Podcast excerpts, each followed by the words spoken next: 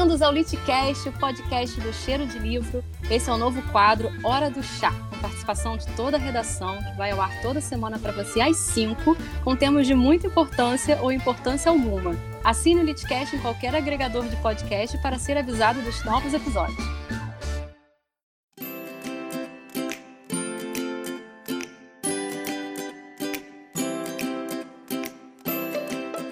Oi, eu sou a Vivi, eu tô aqui com a Kroll e hoje a gente vai falar dos filmes que a gente nem sabia que eram adaptações literárias. Eu, para começar, Kroll, eu vou te falar que eu acho que a maioria eu não sabia. Porque assim, os filmes eu fui vendo na, na infância e na adolescência, e são filmes incríveis que eu amava, tipo Dança com Lobos, O Último dos Moicanos, é, até Ben-Hur, que minha mãe, que a minha mãe me apresentava essas coisas, né? E eu amava. E eu só fui descobrir que era livro, sei lá, depois dos 25 anos, depois de 20, 25 anos.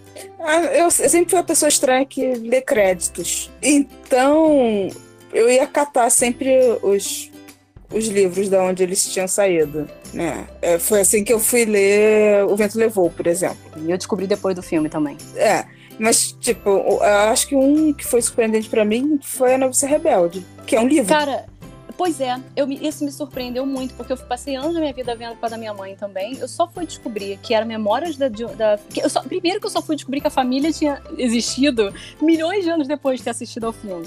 Depois que era um livro de memórias da, dessa, de uma das filhas. Incrível, né? Não, uma das filhas nada. É, é escrito pela Maria.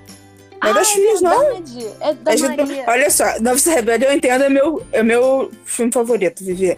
A Maria Von Trapp escreveu, escreveu as memórias dela.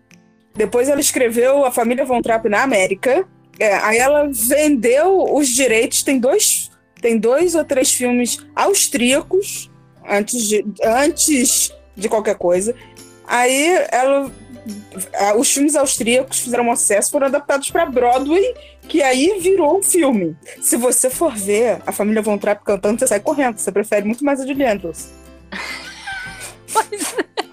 Tá? Família Von Trapp é chatíssima cantando. Eles cantam música folclórica austríaca, gente. Chata Sim, Vera. sim. Então, não, mas é uma época de uma região, tá, tá valendo. Mas foi um que eu só descobri muito. Na verdade, a Novice Rebelde eu assisti desde pequeno. Eu tenho um vídeo de quando.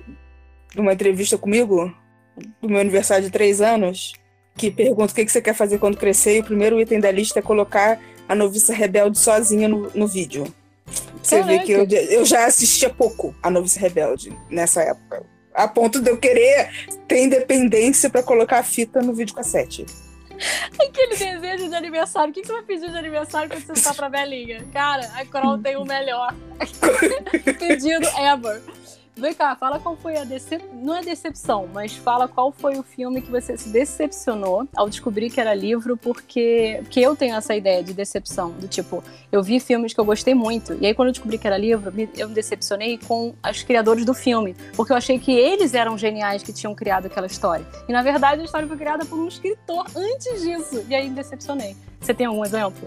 Não, disso não. Não? Eu Pô, eu tenho. tenho assim, vários. ah, não, eu tenho. É, é coisas que. eu- Pessoas que adaptaram filmes, séries. Esse que eu quero matar. Ah, não, porque aí a série é ruim. É, porque destruíram coisas. Tem algumas coisas que eu falo assim, putz, isso é muito mais legal. Teve saídas melhores. Entendi. O vento levou. Bem melhor. O quê? Não, bem melhor o livro. O, o livro é muito melhor. É, O livro é muito melhor. Porque o livro faz sentido, né? Porque Sim, o, filme, sim. se você pensar, ele faz mais ou menos sentido. Né? Mas tudo bem. Mas eu digo os filmes bons. Os filmes bons, que são bem produzidos e bem adaptados. E você não se decepcionou por descobrir que essa galera que fez o filme não, não eram verdadeiros gênios da parada? Que os verdadeiros Não. gênios é o autor? Nossa, eu Não. quase todos desses da antiga, tipo, até lista de Schindler, é. É, o que mais? Ah, o, o- Sonho de Liberdade, que é um conto do Stephen King. Quando eu des- Ali- descobrindo Aliás, que é um um, livro, é um, um livro do Stephen King que é sensacional, né? Porque deu a lista de Schindler, deu a lista de Schindler, é. Deu o Shawshank Redemption, né? O Sonho de Sonho de Liberdade. Liberdade. Deu o... o Vários contos, contos, né? Viraram o Stand- de o Stand- Milagre. Não, o Stand By Me é que é quatro estações. É, Ah, o Stand By Me É o da, da Stand- Conte Comigo. é Conta Comigo, Sonho de Liberdade, aquele que é do nazismo, é o Aprendiz? Sabe qual é? Que o menino Sim. descobre o nazista vizinho? Os três, é cada um é uma estação. É porque a outra estação é um conto muito doido, não dá pra adaptar, não. Mas é um livro de contos. Stephen King que tem quatro contos e três deles viraram filmes. Bons Sim. filmes. E os do Stephen King eu também fui descobrindo ao longo dos anos. Eu não sabia antes. Eu vi muitos desses filmes antes de ler os livros. Depois é que eu catei pra ler tudo. Tenho problemas com finais do Stephen King. Por exemplo, o final do Iluminado é infinitamente melhor do que o do livro.